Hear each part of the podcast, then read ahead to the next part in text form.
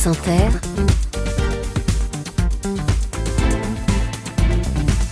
le 7-10. Et Léa, ce matin, vous recevez un titan du cinéma. Bonjour Ridley Scott. Bonjour. Merci d'être avec nous ce matin. Vous êtes l'un des derniers titans du cinéma, l'un des plus grands réalisateurs vivants.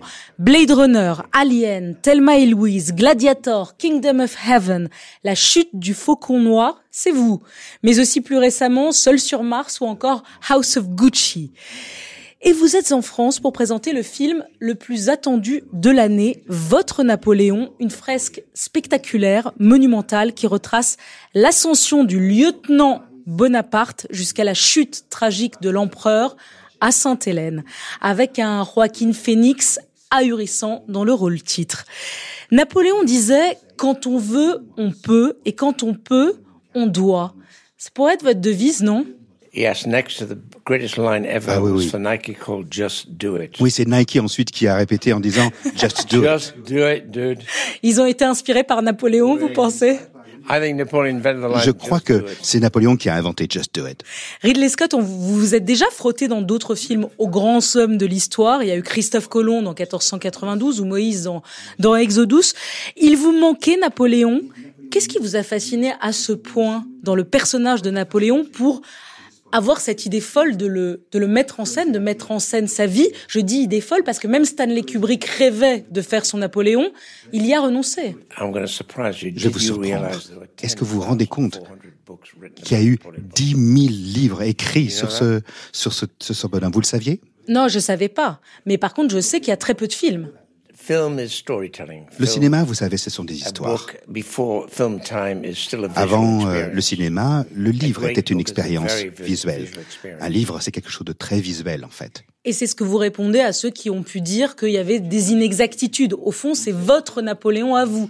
Si les historiens y voient des inexactitudes historiques, vous assumez que c'est votre vision de l'homme. My answer to them is, Ma réponse à eux, c'est how do you know? Were you qu'est-ce que vous saviez? Qu'est-ce que vous en savez? Vous y étiez? I mean, really? Were you C'est vrai, vous y étiez? Non. So, I, I am speculating. Donc, euh, effectivement, je fais de la spéculation sur l'histoire de Napoléon. Il y a des choses qui sont factuelles et la plupart des choses sur les batailles, etc., on, on peut y croire. What is very true are the Ce qui est letters en tout cas, qui est certainement vrai, ce sont les lettres de Napoléon à Joséphine. Et ça, pour moi, ça m'a donné vraiment, why. Vraiment un regard intérieur sur le pourquoi du personnage. Et ça dépasse la It sensualité. C'est plus que ça. Pour moi, je crois que Napoléon savait, en tant que de, venant de, de la classe moyenne de Corse, il n'avait pas vraiment de conscience euh, sociale. Je pense pas, je pense pas qu'il était vraiment très doué socialement. And he sensed that she Mais il savait que elle, elle avait une grâce, un a talent que lui n'avait pas. a little part of their Et ça faisait part finalement de leur façon d'être ensemble. C'est vrai que la spécificité du film, c'est son centre émotionnel, on pourrait dire, c'est la place que vous donnez à Joséphine, incarnée, je rappelle, par Vanessa Kirby. La relation amoureuse, passionnelle, tourmentée, toxique, diront certains, entre Napoléon et Joséphine est capitale à vos yeux pour comprendre à la fois l'homme et l'empereur et son destin politique? I think um, Je crois que Joséphine était fondamentalement très intelligente. Quelqu'un qui avait survécu un mariage avec quelqu'un qui n'était pas quelqu'un de très très bon, quelqu'un qui sortait beaucoup avec des femmes qui avaient, qui avaient été guillotinées. Elle avait été, finalement, elle avait fini toute seule, elle avait fait de la prison. uh, En prison, à cette époque, c'était quand même des mois et des mois Uh, but the enfermé. inference was it's longer than because in Ça a duré particulièrement longtemps parce que de rester vivant dans une prison, finalement, une femme se devait de tomber enceinte pour éviter la Uh, guillotine. Et c'est là que l'on voit vraiment son caractère, son on indépendance, la façon qu'elle avait vraiment de se défendre. Et donc, en tant que prisonnière, elle a trouvé des hommes qui pouvaient s'occuper And one of d'elle. Et un de ces personnages, c'était Barras. Et Barras eventually found her to be very expensive. l'a trouvée finalement extra- extrêmement extravagante. certain point, I think he made Et à un moment, je pense qu'il a fait une plaisanterie. Que si jamais il ne l'avait pas sorti de là, finalement, elle lui aurait fait faillite. Il, il aurait fait faillite grâce à elle. Quand on fait un film, il faut simplifier les choses. Ça a peut-être pris des semaines, des mois. Et il y a une scène où on voit vraiment qu'elle regarde ce nouveau général et elle se dit qu'il va aller quelque part et que quelque part ça pourrait l'aider. Et on lui, on lui propose de C'est là où ça, commence. Mais vous montrez comment ce grand empereur, ce génie de la stratégie militaire, ce conquérant, qui pouvait avoir au fond toutes les femmes qu'il voulait, eh bien, était sous l'emprise de Joséphine. Alors qu'il s'apprête à conquérir Moscou, il passe son temps, il est obsédé par l'idée de savoir qu'est-ce qu'elle fait à Paris, est-ce qu'elle est en train de le tromper, avec qui. Euh, vous dites qu'il était comme un petit enfant face à elle, alors même, et vous venez de le dire, que euh, bon, voilà, elle était plus âgée que lui, elle était veuve, elle avait deux enfants, elle n'arrivait pas à lui donner d'enfants, et pourtant il est totalement sous son emprise. Um, Vous savez, quand, quand il le faut, il le faut. Uh, quand c'est juste, c'est juste. On rencontre plein de belles femmes, mais elles ne veulent rien. Et puis vous tombez sur une femme qui vous attire de certaine façon. Ça s'appelle quelque part le destin. Quelque chose qui fait que cette personne est la bonne. Sa présence, sa présence était impressionnante. Elle avait appris à avoir une, dans les salons, à avoir une, une présence.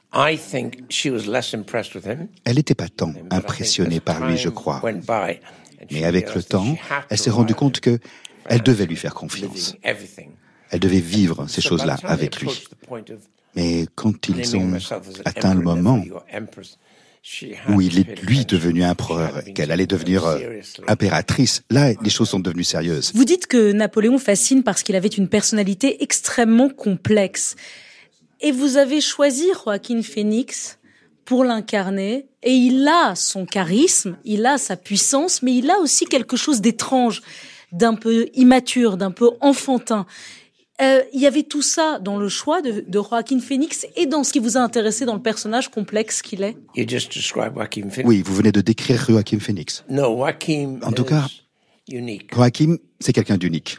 And because the way he functions, which is, à cause de son fonctionnement, he questions everything. il met tout en, en doute, All the time. tout le temps. He keeps me honest. Disons que il m'oblige d'être sincère, parce que des fois je peux contourner, et lui, si jamais il voit que je contourne, hein, il voit, il me, il me piège. So I enjoy that. I enjoy the experience. Et donc c'est un grand plaisir pour moi de travailler avec lui. Et puis vraiment, il me rend sincère il n'est pas venu vous dire, je sais que vous avez beaucoup parlé avec lui avant le tournage, il vous a pas dit des fois, je vais pas y arriver, c'est trop, c'est trop grand, Napoléon. Uh, uh, who said that? Qui a dit ça? Lui? No, uh, he always says that. Even when he was doing the Prince of Rome, he would say, "I don't think I can do this." Tu fais le, le prince de Rome. Quand il était en costume et avec un paquet de cigarettes, il disait non, je peux pas le faire. C'est sa façon à lui. C'est son insécurité qui est son moteur. Ce film est d'une ampleur et d'un souffle qu'on reverra très peu au cinéma à l'avenir. C'est le producteur du film qui dit ça. Et c'est vrai que vous n'avez pas recouru à la facilité euh, des effets numériques. Vous avez reconstitué les batailles en décor avec des centaines de figurants Ridley Scott. Le résultat est époustouflant. On n'avait jamais vu le sol euh, glacé s'effondrer sous les canons français et les soldats russes s'effondrer dans l'eau et mourir. Vous avez vraiment voulu qu'on y soit, qu'on soit dans les batailles napoléoniennes, qu'on soit à Waterloo, qu'on soit à Austerlitz. Well, I have to then talk about my team. Il faut que je vous parle de mon équipe. J'ai une équipe extraordinaire. Je travaille toujours avec entre 4 et 11 caméras en même temps. En faisant cela, il faut vraiment savoir ce qu'il faut faire, parce qu'autrement, ça devient le, le bordel. La position des caméras, je sais que c'est celle qui fait que je sais dans quel sens l'action va aller. Effectivement, c'est effectivement organiser une guerre autour des caméras.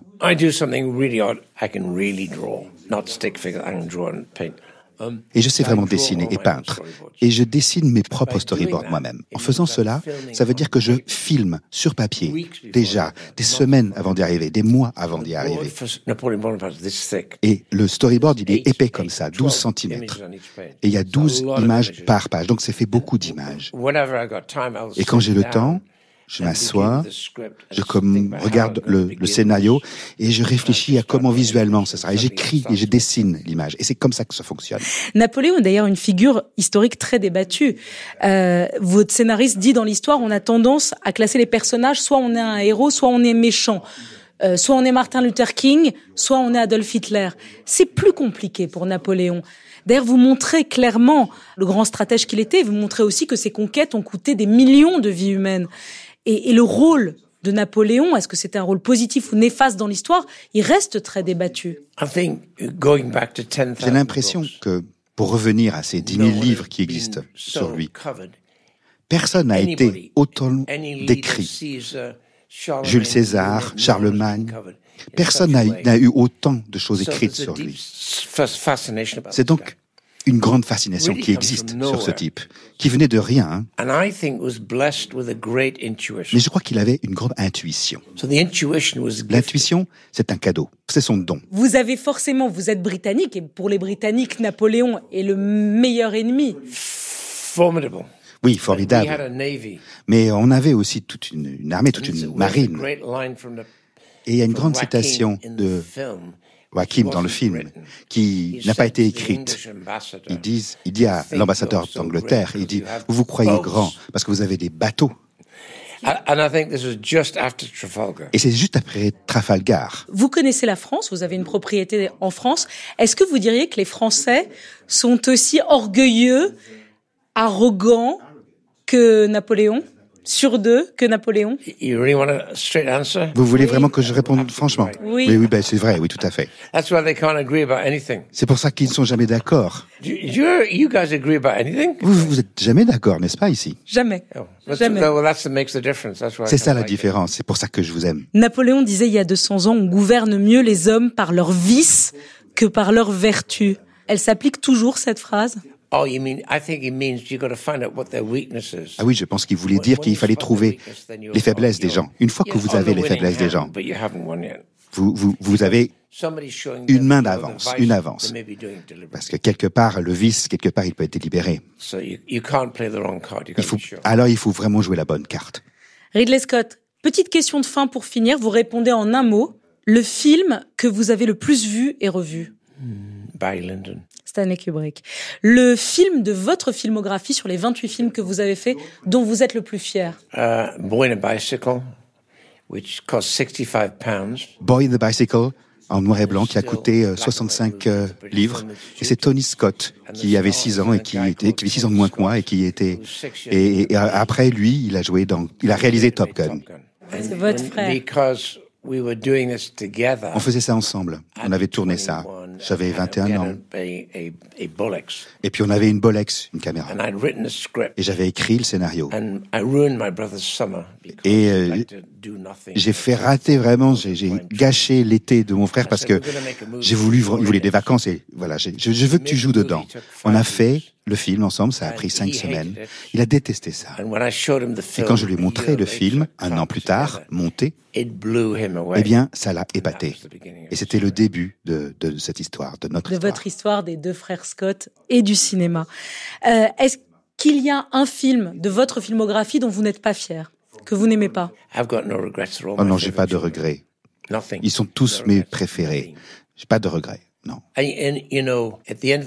Vous savez, en fin de compte, ce que vous apprenez, que vous soyez peintre ou quoi que ce soit, ça n'a rien à voir avec l'argent ou, ou les récompenses. Ça a à voir avec votre travail. Et il vous faut, du coup, être le plus grand critique de votre travail. L'acteur qui vous a le plus fasciné Je dois dire que c'est Orson Welles. Orson Welles. À, 19 ans, il fait Citizen Kane. Incroyable, non? Il a réalisé. Mais il a, ses pieds ont quitté terre un peu trop tôt, parce qu'il s'est pris pour un génie. Et il a créé finalement son propre problème. Parce que le business d'Hollywood, notre industrie, c'est vraiment la créativité contre la finance. Si vous ignorez la finance, si vous en foutez, vous ne pouvez pas durer. Il faut s'en inquiéter. Vous dites pour Orson Welles ce que vous dites sur Napoléon. Il ne faut pas croire quand on nous dit qu'on est un génie. Il ne faut pas péter les plombs. Orson Welles, Orson Welles, il savait qu'il était un génie. Il le croyait et il a vécu ça. Et c'est ça qui a, qui a créé sa chute. Et Napoléon, même chose, il a créé aussi sa chute. Et vous, vous êtes vacciné contre ça? Vous n'écoutez pas quand les gens disent c'est un génie Ridley Scott? Non, Non, non, non, non, non, je suis raisonnable.